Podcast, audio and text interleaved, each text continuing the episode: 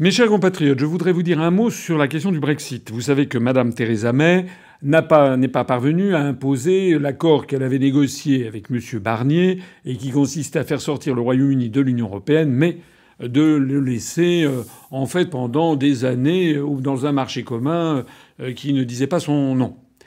Ça a été rejeté, 430 députés l'ont refusé, 202 je crois l'ont approuvé.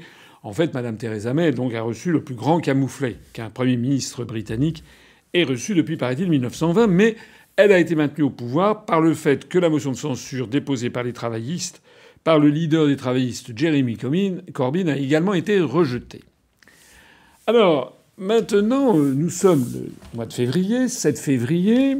Euh, où est-ce que l'on en est? Ben, On en est que euh, en réalité, Mme Theresa May va très probablement être amenée à faire le Brexit sans, accord, le no deal, comme disent les Britanniques.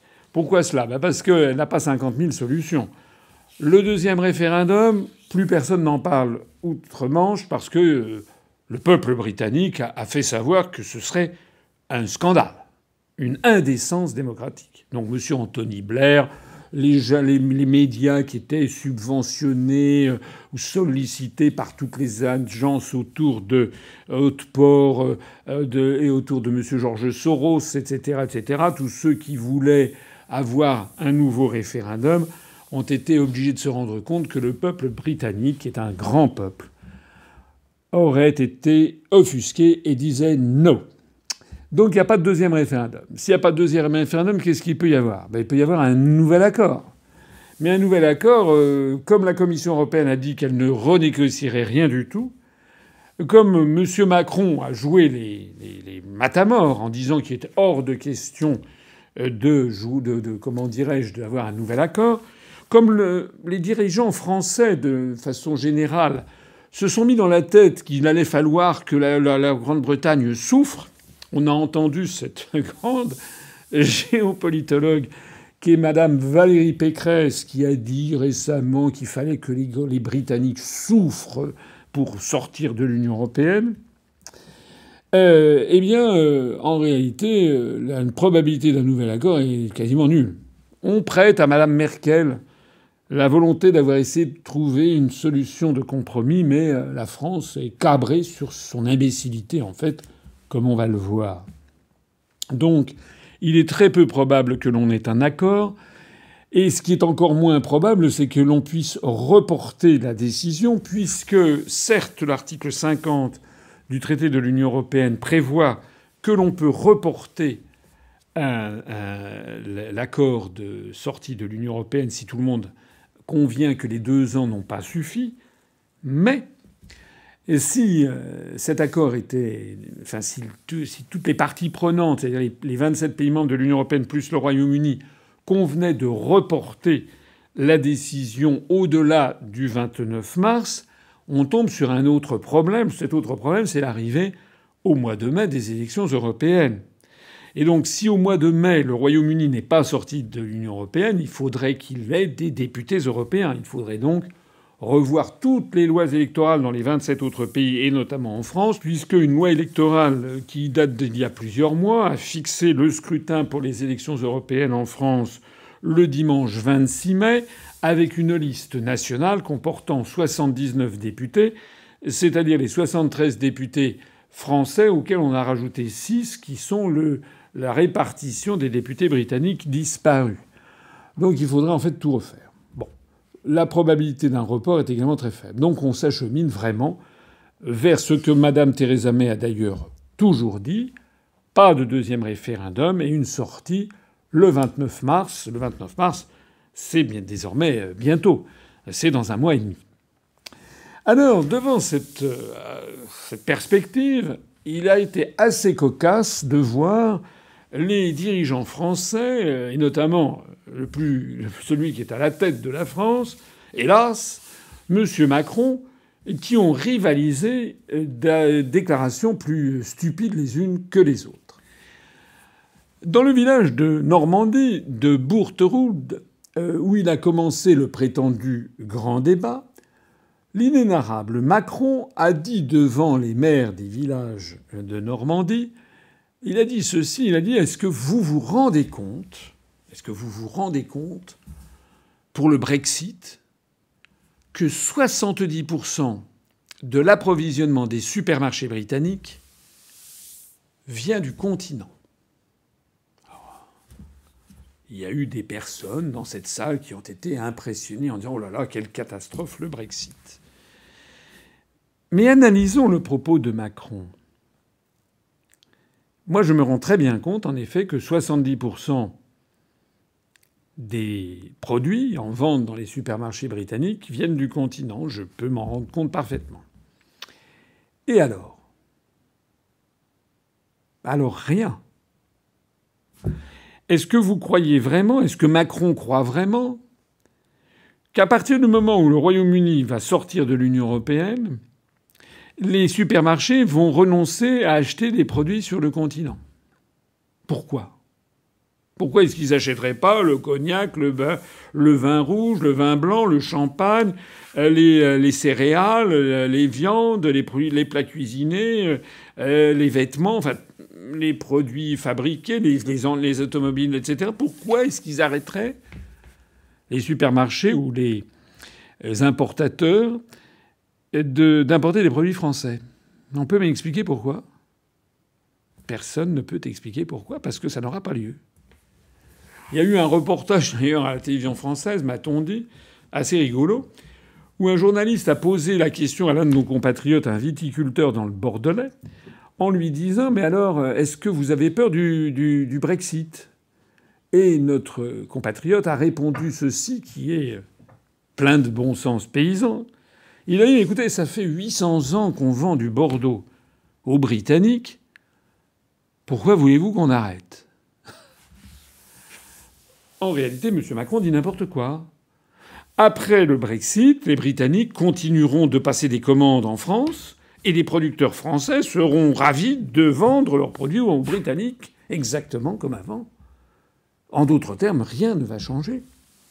Ou plus exactement, s'il y a une chose qui va changer, c'est que comme le Royaume-Uni sera sorti de l'Union européenne, l'Union européenne va imposer au Royaume-Uni des droits de douane, ce qu'on appelle le tarif extérieur commun dont la moyenne est d'ailleurs très faible, de l'ordre de 3%. Ça veut donc dire que c'est la France, en France, qui va être obligée de créer un bureau de douane sur le sol français face aux produits venant de Grande-Bretagne pour imposer une taxe de 3% sur le whisky britannique, par exemple, ou sur la marmelade d'orange britannique, ou sur les produits de telle ou telle épicerie, supermarché, etc., britannique.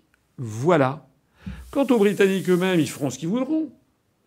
Peut-être qu'ils ils mettront des droits de douane sur les produits français à, pour, à la même hauteur de ce que nous, nous aurons mis, puisqu'on aura rétabli le tarif extérieur commun de l'Union européenne. Mais peut-être qu'ils ne le feront pas. Ils verront, ils aviseront.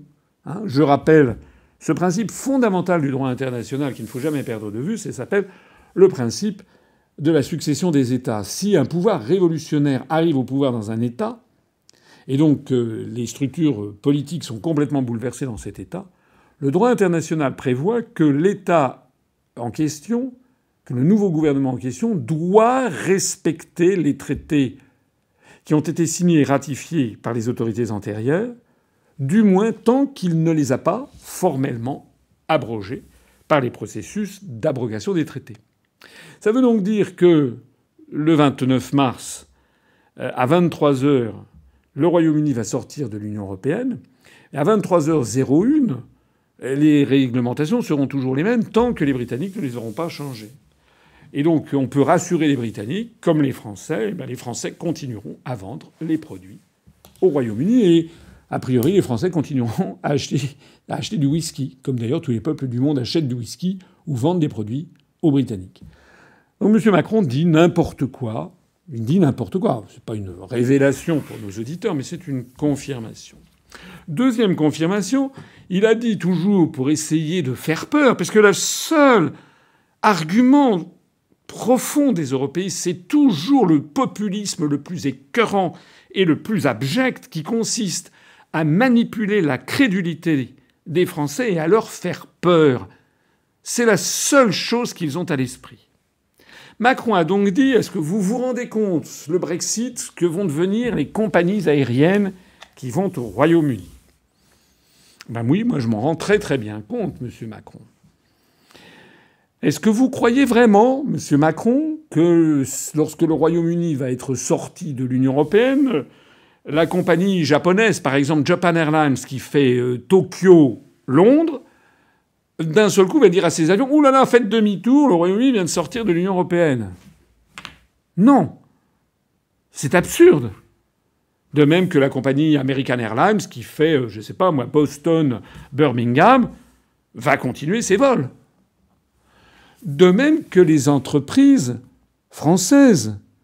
Air France possède des droits de trafic, par exemple entre Paris et Londres, pour faire des, vols Paris-Londres. Le fait que le Royaume-Uni sorte de l'Union européenne ne va en aucun cas modifier ses droits de trafic. Donc Air France va continuer à faire des vols Paris-Londres. Et Londres va continuer, British Airways va continuer à faire des vols Londres-Paris. Voilà la belle affaire. En d'autres termes, M. Macron se moque du monde. Comme d'ailleurs tous les européistes qui veulent faire croire que le Brexit serait une catastrophe. Non, le Brexit ne sera pas une catastrophe. J'ai eu l'occasion de le dire il n'y a pas très longtemps sur une radio où l'on voulait bien m'interroger. C'était évidemment pas une radio euh, de, française, c'était euh, Radio Africa numéro un où on avait la gentillesse de m'inviter pour parler du Brexit. Eh bien, j'avais comparé en fait euh, le Brexit à ce qu'a été le bug de l'an 2000. Toutes les personnes qui avaient plus de 10 ans en l'an 2000 se rappellent qu'on avait ameuté la population française en disant vous rendez compte, vous rendez compte, vous rendez compte ce qui va se passer dans l'an 2000. Il va y avoir des catastrophes parce que le passage de 1999 ou de 99 à 00 en matière électronique, informatique, va faire disjoncter des quantités d'ordinateurs, d'informatique, les avions vont s'écraser, les centrales nucléaires vont exploser, etc. On nous avait tout raconté. Et puis le 31 décembre 1999, 23h59 minutes 59 secondes, la seconde suivante c'était le 1er janvier 2000, 0h 0 minutes 0 secondes, et ben il ne s'est rien passé. Voilà. Et ben c'est exactement ce qui va se passer avec le Brexit. Il ne se passera, quand je dis rien, il y aura peut-être tel ou tel petit problème frontalier, il y aura peut-être tout. Mais globalement, il ne va pas se passer grand-chose. Globalement, les choses vont se passer tout à fait correctement. C'est d'ailleurs ce que Nigel Farage a dit de façon rigolote. Il a dit aux Britanniques No deal, no problem. C'est-à-dire pas d'accord, pas de problème. Voilà. J'en profite puisque je parle du Brexit, pour informer nos téléspectateurs du projet qui se concrétise, que j'avais lancé et qui va être notre présence au Royaume-Uni, à Londres, le jour du Brexit. Vous savez que j'avais indiqué que nous ferions une opération à intituler La France libre de nouveau à Londres en 2019. Eh bien, ce projet s'est concrétisé, notamment grâce à Dimitri, notre représentant au Royaume-Uni et aux équipes qu'il a réunies autour de lui. Ce projet s'est concrétisé. J'aurai l'occasion d'y revenir très prochainement au moment où nous allons lancer les formulaires d'inscription sur le site internet de l'UPR. Mais je voudrais d'ores et déjà que toutes les personnes qui me regardent, éventuellement et, qui sont intéressées, réservent leur vendredi 29 mars, samedi 30 mars, pour être présente à Londres. Le projet, le programme que je vous présenterai de façon plus détaillée très prochainement prévoit toute une série de manifestations et de visites. Je peux notamment vous indiquer que le vendredi 29 au matin, pour les personnes intéressées, nous visiterons des musées, un musée euh, avec un guide francophone, un musée à Londres. L'après-midi, il y aura des visites libres, mais surtout à partir de 17h ou 18h, nous nous réunirons tous dans un lieu extraordinaire situé à quelques centaines de mètres de Westminster, de la Chambre des communes, entre Westminster et Buckingham Palace, le palais de la reine Elisabeth II, et que là nous allons avoir une très grande réunion publique avec un hall gigantesque qui pourra accueillir près de 700 personnes, avec des salles annexes. Et lors de cette soirée, qui commencera vers 18h et qui durera jusque vers minuit et demi ou une heure du matin, nous fêterons le Brexit. Il y aura des invités français, des univers français. Je prendrai moi-même la parole. Nous aurons des responsables politiques britanniques de tout premier plan qui ont été les acteurs du Brexit qui viendront nous voir. Nous aurons très probablement la BBC, nous aurons 700 Français et Britanniques avec des drapeaux bleu, blanc, rouge frappés de la Croix de Lorraine avec des drapeaux britanniques. Et à 22h 59 minutes, nous commencerons le compte à rebours. Il nous mènera à 23h 0 minutes 0 secondes, c'est-à-dire au moment même où juridiquement le Royaume-Uni aura cessé d'appartenir à l'Union européenne. Et à ce moment-là, eh bien, nous sablerons le champagne et nous jouerons les hymnes nationaux, le God Save the Queen et la Marseillaise, sans doute devant les représentants d'un certain nombre de médias britanniques, peut-être français, et d'un certain nombre d'autres pays du monde, et devant la communauté française. Quant au lendemain, samedi, nous irons en petit groupe, pour les personnes intéressées, visiter pendant deux heures à pied avec des guides francophones les différents endroits où Charles de Gaulle, à Londres en 1940, a vécu ou a travaillé, l'endroit où il a écrit euh, l'appel du 18 juin, l'endroit où il a parlé, l'endroit où étaient situés ses bureaux à Carlton Gardens, etc. Voilà. Alors c'est un événement historique. Je vous en dirai un peu plus dans quelques jours quand tout sera finalisé, notamment les tarifs de cette opération que nous calculerons au plus juste pour que tous ceux d'entre vous qui souhaitent y participer puissent le faire à un tarif calculé.